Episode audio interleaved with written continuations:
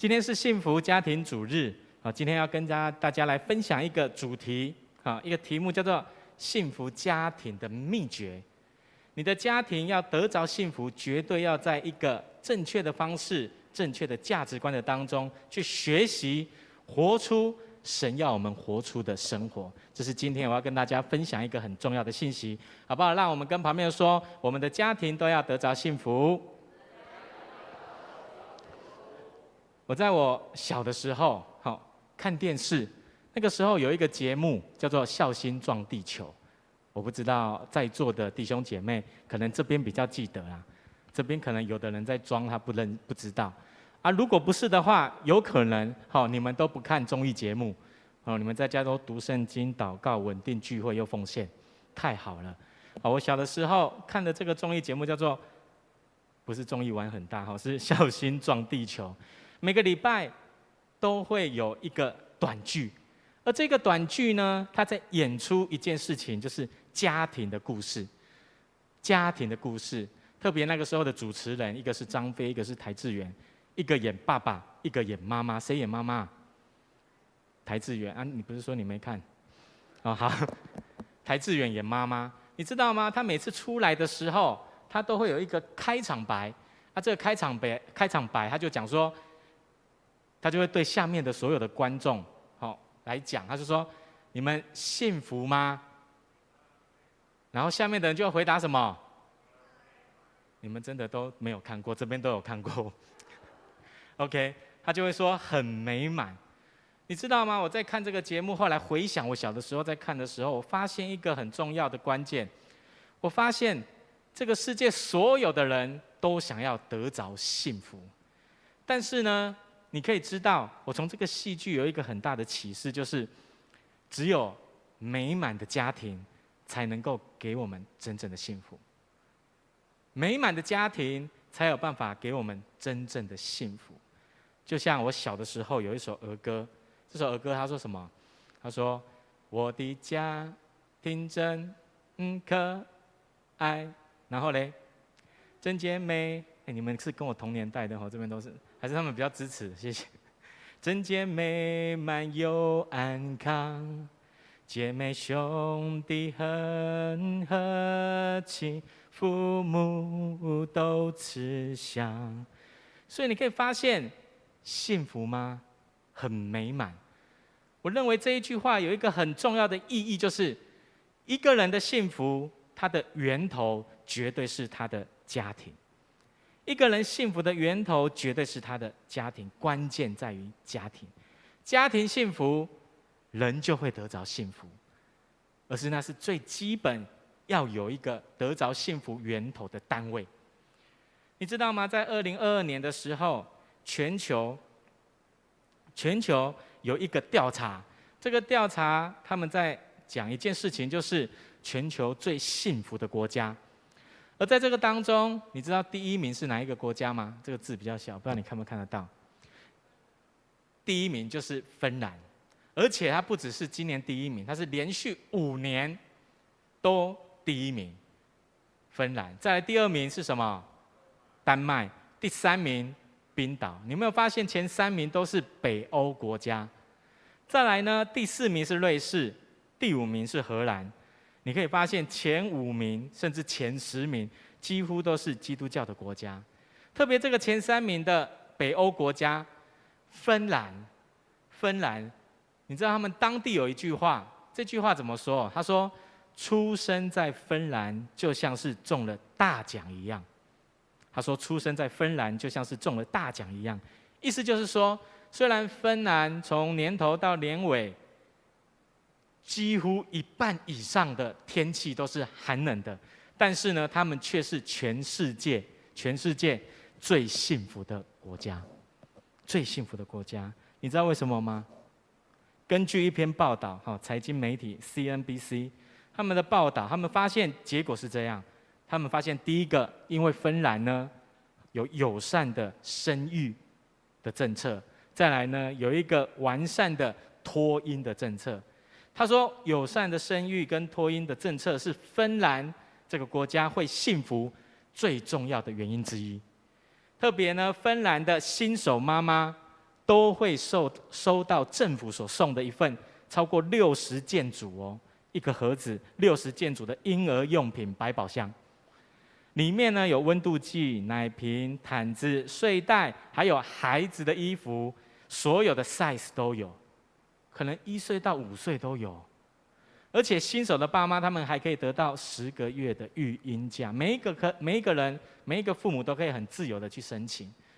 你可以发现，这个国家会那么幸福的原因，是因为政府有很重要的生育跟托婴的政策。而最重要的原因，我觉得芬兰这个国家可以成为最幸福的国家的原因，就是因为芬兰的政府非常非常非常看重。家庭的需要，特别是对爸爸妈妈、父母的帮助特别用心，所以这个芬兰的政府会落实推动这个政策，完全是因为他们知道，他们知道家庭父母的需要如果得到满足的话，家庭就一定可以得着幸福。我再说一次，家庭的父母的需要如果得着满足的话，家庭就一定可以得到幸福。所以我要讲的是什么？我要讲的是，一个人有没有办法得到幸福，关键在于他的家庭。家庭的需要满足了以后，满足了以后，那个幸福就会自然而然的产生出来，自然而然的产生出来。在今天的经文第二章的十八节，一开始经文就说：“耶和华上帝说，那人独居不好。”我要为他造一个配偶，帮助他。你可以看到，上帝一开始就跟亚当这样子说，他就说了。而当上帝这么说了以后，全世界的第一个家庭就出现了，出现了。而神看重这个家庭的概念，因为他不要怎样，亚当一个人，他需要亚当身边有一个人帮助他，就好像刚刚我们的咨询执事和小一姐一样。而有人帮助他，两个人就成为了一个家庭，成为一个家庭。家庭呢，这个字在字典里面的意思，他说是一种以婚姻、血缘、收养，后面这个可能基督徒不太认同，或同居等关系为基础而形成的共同生活单位。所以神看重这个共同生活单位哦。所以你可以看经文里面，你可以看到，所以呢。创造亚当了以后，他还创造了夏娃。之后孩子出生了，就成为一个家庭。而这个家庭就是共同生活的单位，共同生活的单位。接下来你继续看，你继续看。其实，在创世纪的之前的第一章二十六节，你就可以发现一件事情。经文说什么？他说：“我们要照着我们的形象，按着我们的样式造人，使他们管理哦这个世上所有的一切。”你可以发现上帝说什么？他说：“我们要照着我们的形象。”你可以发现他说那个“我们”，意思就是复数的意思。它不是一个，它不是一个，是起初神创造天地的时候，他就有一个以上的形象去创造人的生命，而这就是神的家庭，就是一个以上的形象所聚集起来的团体。所聚集起来的团体，所以后来有许多的神学家在做这一句经文解释的时候，在做研究的时候，你知道他们发现这个“我们”是什么吗？这个“我们”就是圣父、圣子、圣灵，而这就是家庭，家庭的概念。而神创造亚当，然后建造家庭，最大的原因，第一个原因就是。因为上帝本身也有家庭的团体，上帝本身也有一个家庭的团体，就是圣父、圣子、圣灵，而圣灵的特质常常都是母亲的特质，安慰我们、引导我们、带领我们。所以创世纪你就可以看到，一开始神创造天地的时候，他非常看重看重家庭的这个团体，再来。你可以发现《创世纪》接下来所有的经文，如果你有把它读完了以后，最近的活泼的生命的经文就是《创世纪》。你可以发现整本《创世纪》里面，从前面到后面，其实都在记载一件事情，就是每一个世代的人，他们不同的人，他们家庭的故事，都在记载其中有六个人非常的重要，这六个人你一定要知道认识他。第一个就是亚当，第二个挪亚，第三个亚伯拉罕，第四个以撒，第五个雅各，第六个约瑟。这六个人是整本创世纪里面很重要的核心呐、都在记载他们的事情，而且特别是记载他们家庭里面的事。亚当跟夏娃建造一个家庭，他们生了孩子，一个叫该隐、亚伯，兄弟吵架，凶杀案发生，亚伯就被该隐杀了，家庭的事情。第二个挪亚，他建造方舟，带领家庭所有的动物。一对一对的躲在方舟里面，然后呢，大水退去了以后，他们就出来，就足坛献祭给神。家庭的故事，就像刚刚志勋只是所说的，他们可以好好的带领他们的家庭，是因为他们能够做家庭的祭坛，他们常常的献祭给神。再来第三个亚伯拉罕，他被神拣选成为以色列的父亲，多国之父。家庭的故事。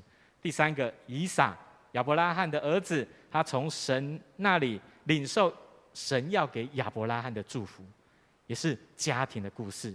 再来第五个雅各，他跟他的哥哥关系破坏了以后，他就离开了他的家乡，后来去到他的舅舅拉班那里，而且娶了四个老婆，生了十二个孩子。家庭的故事。第六个最后一个约瑟，雅各的儿子，他被哥哥出卖。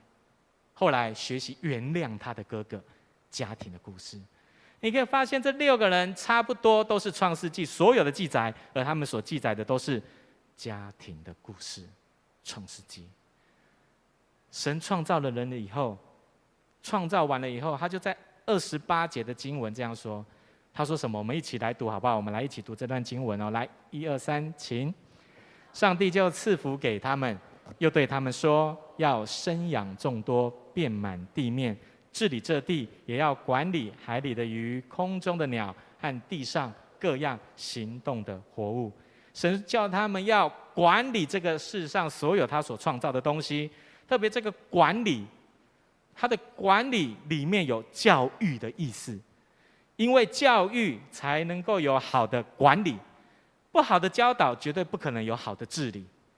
而神要亚当跟夏娃一起做这件事情，教育这个世界所有他所创造的动物也好，天地也好，甚至是他们的后代、子子孙孙，他们都需要管理，包含教育。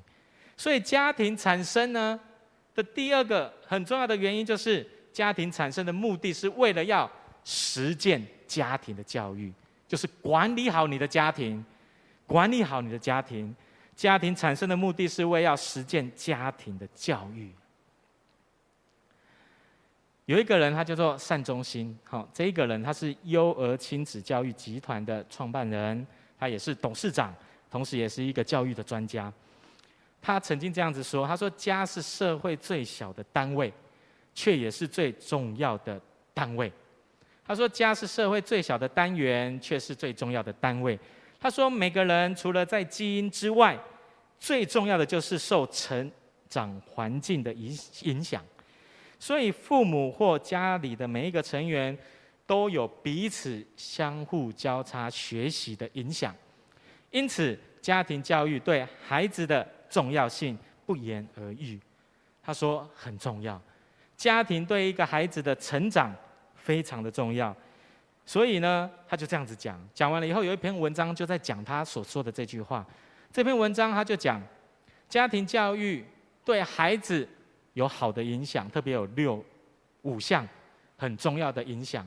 第一个，满足的爱，有归属感；第二个，可以帮助孩子大脑发育健全完善；第三个，可以帮助孩子在人格发展然后健康正常正常。再来第四个，情绪稳定，良好人际；第五个，环境适应，课业学习。意思就是说，要让孩子有好的归属感，然后在家庭里面如果有好的氛围的话，可以帮助孩子的大脑正常的成长。而第三个，他在讲，社会上有很多犯罪的人，通常都是小时候欠缺爱与安全感。第四个。他说：“完整的爱与父母完全的照顾，可以让孩子有稳定的情绪，稳定的情绪。所以你身边的人，如果你发现他情绪没有办法控制，其实你可以回回到他的原生的家庭，他并没有得到那一个得到那一个完整的爱，甚至是父母亲完全的照顾，以至于他的情绪没有办法稳定。再来第五个，他说，当父母对孩子有足够的支持的时候，他们会有充足的适应能力与抗压性。而就是因为这样，我认为家庭教育。真的是对孩子有极大的影响力，所以如果你的家庭真的要得着幸福，这三件事情你一定要知道，而且还要去做，要行动。这三件事情是什么？第一个，你要知道上帝本身也是一个家庭的团体，他也有一个家庭的团体。第二个，家庭的目的就是要实践家庭的教育，所以我们要努力的去实践家庭的教育，要去做。第三个，家庭教育对孩子的成长有极大的影响力，所以我们要在我们平常家庭的生活当中，就要展现出影响力，去影响我们的孩子，而这样做才有办法帮助我们的家庭幸福，而这是基础而已，基础而已。再来，我们继续看今天的经文，《创世纪》的二十一章二十一节，他说。神为亚当创造了女人之后，然后就帮助他，神就让亚当睡了。再来呢，他就在从他的身上取了一只肋骨，创造了女人。最后经文说什么？他说：“人要离开父母，与妻子联合，两人成为一体。”而我认为这句话非常的重要。这个时候就是亚当跟夏娃关系最好的时候。而神对他们说：“你们要离开父母，与妻子联合，两人成为一体。”而这就是一开始神创造天地、创造人类了以后，帮助他们可以使家庭幸福的秘诀，就是一个男人跟一个女人要连接起来成为一个人，而且两个人只能能够有一个思想、一个动作、一个价值观，成为一体。去做神要他们做的事情，但是后来没有办法，人犯了罪，吃了分别善恶树上的果子了以后，他们两个人无法成为一体，他们的家庭因为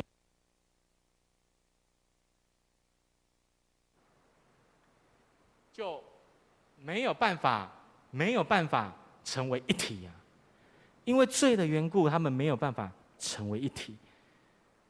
特别在创世纪的第二章二十五节，他最后这样子说：“他说，当时夫妻二人赤身肉体，并不羞耻。为什么不羞耻？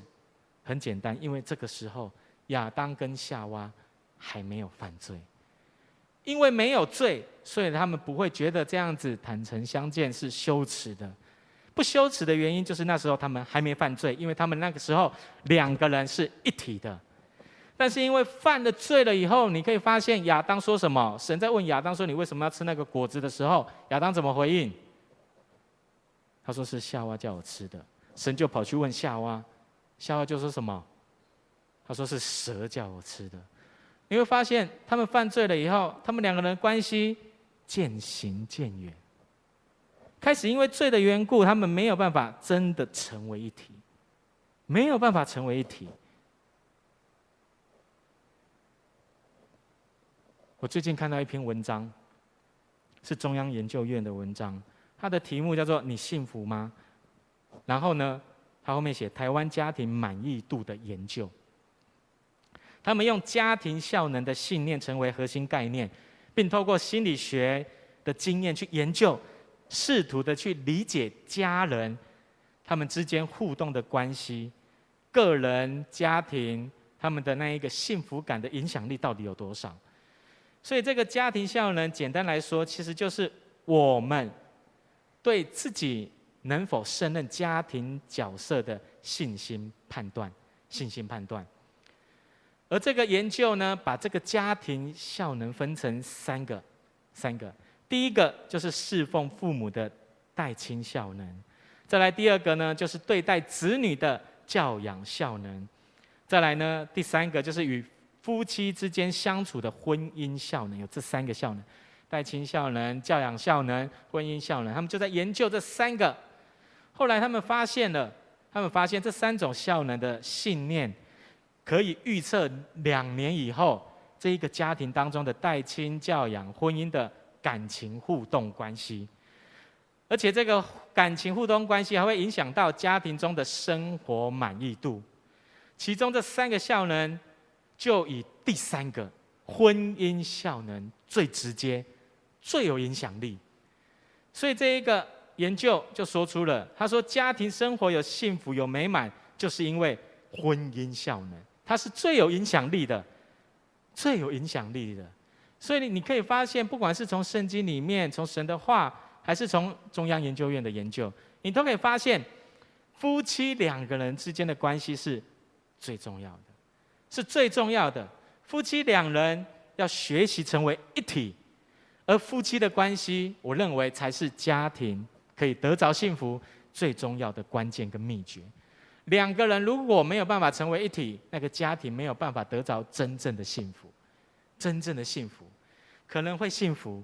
但是有的时候会有一些摩擦，那个真正的幸福没有办法在在这个家庭的当中。所以弟兄姐妹，好不好？让我们跟旁边的人说，我们一定要从神那里得着真正的幸福。有一个很有趣的故事，好，这个故事在讲一对夫妻。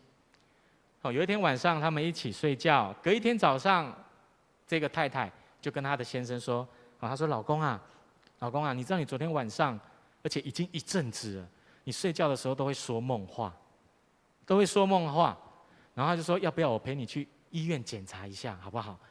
就这个丈夫听到了以后，哦，他就非常惊恐，说哪有哪有我哪有说梦话？没有啦，我不要去看，我不要去看医生，我不要去医院检查。然后老婆就问他为什么，他就说，我如果去医院检查，找到原因了，然后呢，医生又把我治好了以后，这样子。我就在这个家中，连一点点的发言权就没有了。他的发言权是从哪里来？梦话，代表什么？他不敢讲。透过梦话的方式告诉他的老婆心里的话，心里的话。你知道吗？前几个月我们的教会的比喻团契有举办一个家庭营，而家庭营的主题就是健康的情绪。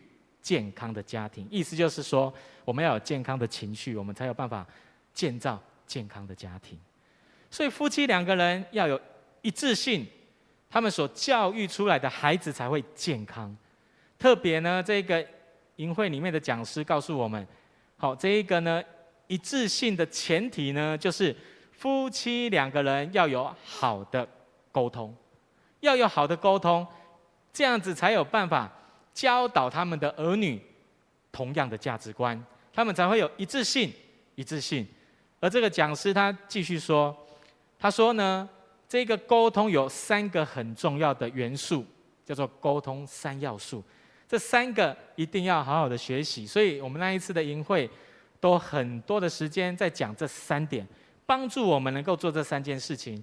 第一个，表达想法；第二个，分享感受。第三个，敞开需要，表达想法就是呢，要将你的信念、还有你的解读，以及对未来的期待、未来的期待整理好，把你的想法整理好并分享出来、讲出来，面对面的讲出来。再来第二个，分享感受，就是将这一个整理的想法、感受分享出来了以后，那个好的情绪、不好的情绪，也要把它。讲出来，要把那个感受学会分享出来。再来第三个，敞开需要，将需要说出来，对方才会了解，才会知道如何解决。他讲这三件事：第一个，表达想法；第二个，分享感受；第三个，敞开需要。亲爱的弟兄姐妹，我要说，这不是只有夫妻要学习而已，父母跟孩子之间也需要学习。父母跟孩子之间也需要学学习，尤其是孩子。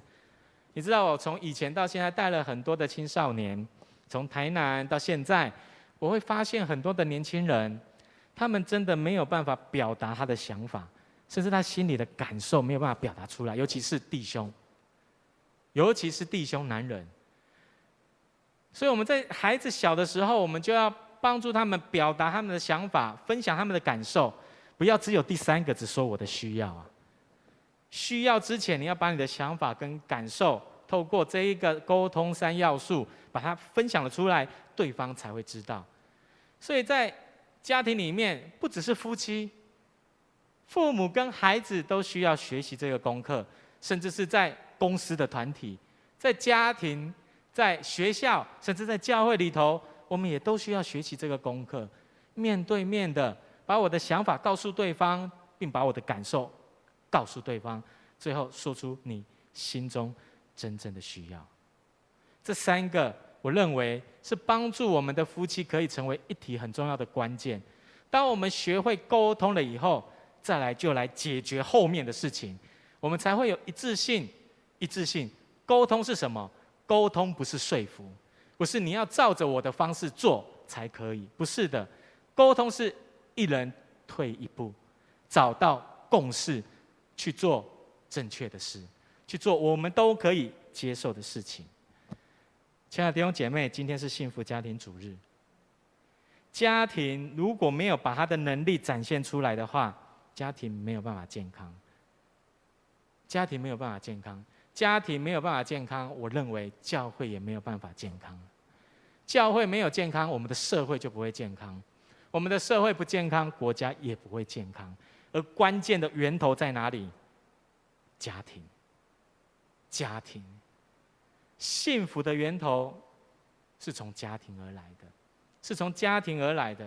而我们需要学习夫妻成为一体，家庭才能够幸福。因为我们的神本身也是有一个家庭的团体，而我们要知道，我们需要展现出那一个教育的影响力，我们才有办法在现今这个时代活出让人羡慕的家庭生活。我们同心来祷告，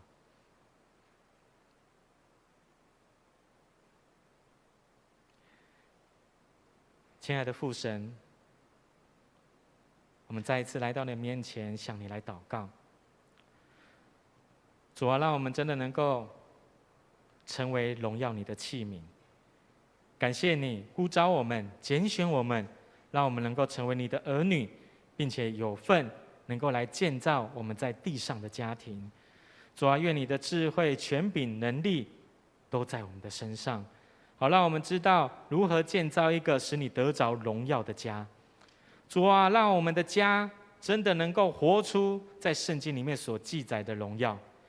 主啊，帮助我们。虽然我们会遇到许多艰难的事情、困苦的事，但是当我们学习倚靠你的时候，你就会帮助我们，因着你的话语，因着你的能力，展现出荣耀你的样式。我们知道，所有幸福的源头是从家庭开始的。主啊，你看重家庭的教育，你让我们知道，我们要来到你的面前，被你教育了以后，我们才知道如何。教育我们的下一代，也愿你的能力持续的与我们同在，带领我们。特别今天是幸福家庭主日，主啊，我要为着每一个弟兄姐妹来祷告。主啊，让我们真的能够将自己的生命献给你，并且带领我们的家庭来到你的面前，能够来荣耀你的圣名。愿你亲自的来保守看顾我们，垂听我们的祷告。我们这样子祷告，是奉靠耶稣基督得胜的名。阿门。